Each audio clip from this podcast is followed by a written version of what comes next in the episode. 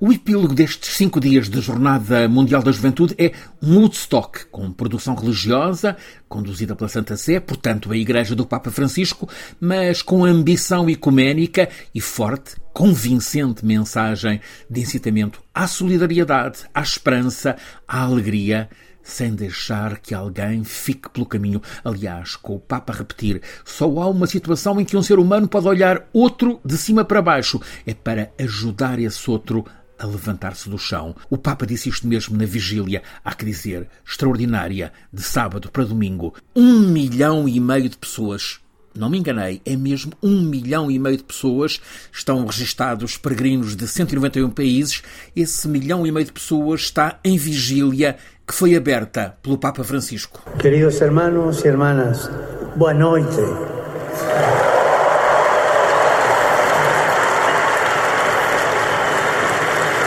Me dá alegria. O Papa falava para um milhão e meio de pessoas que o seguiam ao vivo num enorme parque à beira do Rio Tejo, em Lisboa. Chama-se Parque da Graça. Foi agora inaugurado pelo Papa. Situa-se numa antiga zona degradada de armazenamento de contentores e agora parque para albergar a natureza. Imediatamente ao lado uh, do território recuperado com a Expo 98, uma zona oriental de Lisboa. É um território com 100 hectares relevados, ou seja, o território de 100 campos de futebol ou de rugby. Nesta madrugada de vigília com o Papa, não há um palmo de terreno que não tenha pessoas, que não esteja coberto por gente. É neste território que numa noite quente, muito quente, eh, durante o dia a temperatura chegou aos 42 graus e meio. À meia-noite, temperatura nos 31 graus. É neste território que está um milhão e meio de participantes, vindos de todo o mundo, para estas jornadas que, no nome, são dedicadas à juventude, mas que o Papa fez questão de dizer dedicadas também aos que foram jovens há mais tempo. Muita gente não cabe nestes 100 hectares do Parque da Graça, está, portanto, nas zonas envolventes. Há no ar, em volta desta multidão, uma onda de alegria e de esperança levantada por estes cinco dias do Papa em Lisboa, com jovens de todo o mundo, uma multidão nunca vista em Lisboa, e é de notar que, sendo um encontro promovido pelo Vaticano, pela Igreja Católica, é um encontro ecuménico aberto a quem professa uh, fé uh, não propriamente católica, uh, muitos evangélicos, há comunidades muçulmanas também participantes, comunidades hindus. o ecumenismo é uma marca deste Papa, é uma marca também destas jornadas. Aliás, o Papa em Lisboa reuniu-se com os líderes das diferentes religiões presentes em Portugal.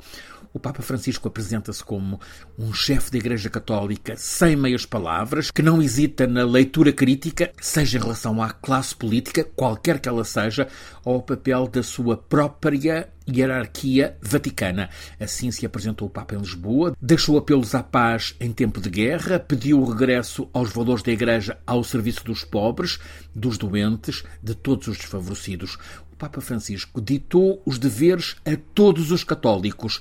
Recorreu às técnicas das estrelas rock em palco para pôr a multidão, um milhão e meio de pessoas, a gritar que a igreja dele é um lugar onde cabem todos. En la iglesia hay lugar para todos. Padre, pero yo soy un desgraciado, soy una desgraciada. Hay lugar para mí, hay lugar para todos. Todos juntos, cada uno en su lengua, Cada uno en su lengua repita conmigo, todos, todos, todos. No se oye, otra vez, todos, todos, todos.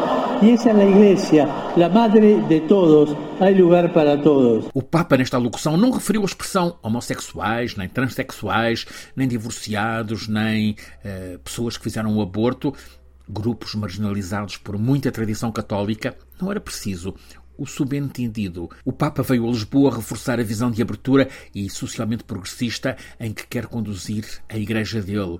Também puxou as orelhas aos líderes políticos ocidentais que não estão a fazer, como ele disse, o que é preciso para pôr fim às injustiças deste nosso tempo. Citou a crise climática e fez de modo recorrente a dos migrantes e refugiados, a da guerra. Sembra que le injustizie planetarie, le guerre, le crisi climatiche e migratorie corrano più veloci della capacità, spesso della volontà, di fronteggiare insieme tali sfide. Ao longo destes cinco dias, as ruas de Lisboa e tudo à volta encheram-se de línguas, de cânticos, de palavras de ordem, com intenção pacifista, solidária, apelos à alegria, não tenham medo, repetiu todos os dias o Papa. Nós somos a juventude do Papa. A resposta mil vezes repetida por peregrinos.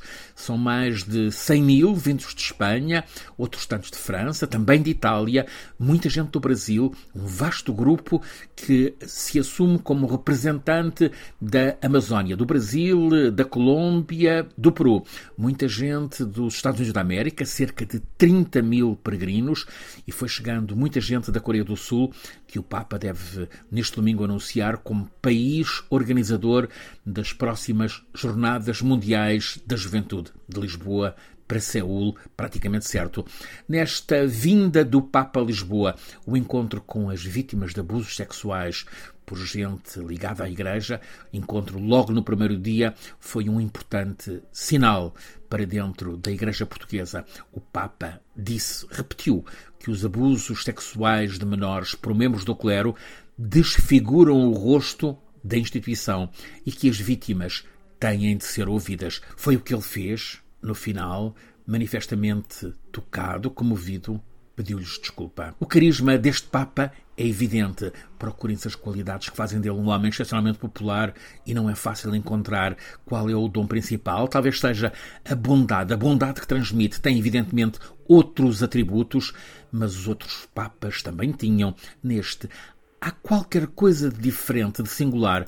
É possível que seja a disposição para a justiça social constantemente repetida. Ele foi visitar uma favela que ainda há em Lisboa. As intervenções do Papa Francisco têm marcado seriamente o pontificado. Apresenta-se homem bom, irradia generosidade, indulgência, o que atrai os povos, os jovens, os fiéis, tanta gente. O grande desafio, enquanto a esta hora ainda decorre a Jornada Mundial de Juventude em Lisboa, é já o pós-jornada. O que fazer com este entusiasmo e esta esperança que eh, cresceu é o que fica em aberto para o futuro próximo, o futuro imediato. Francisco Sena Santos, a SBS, na Jornada Mundial da Juventude.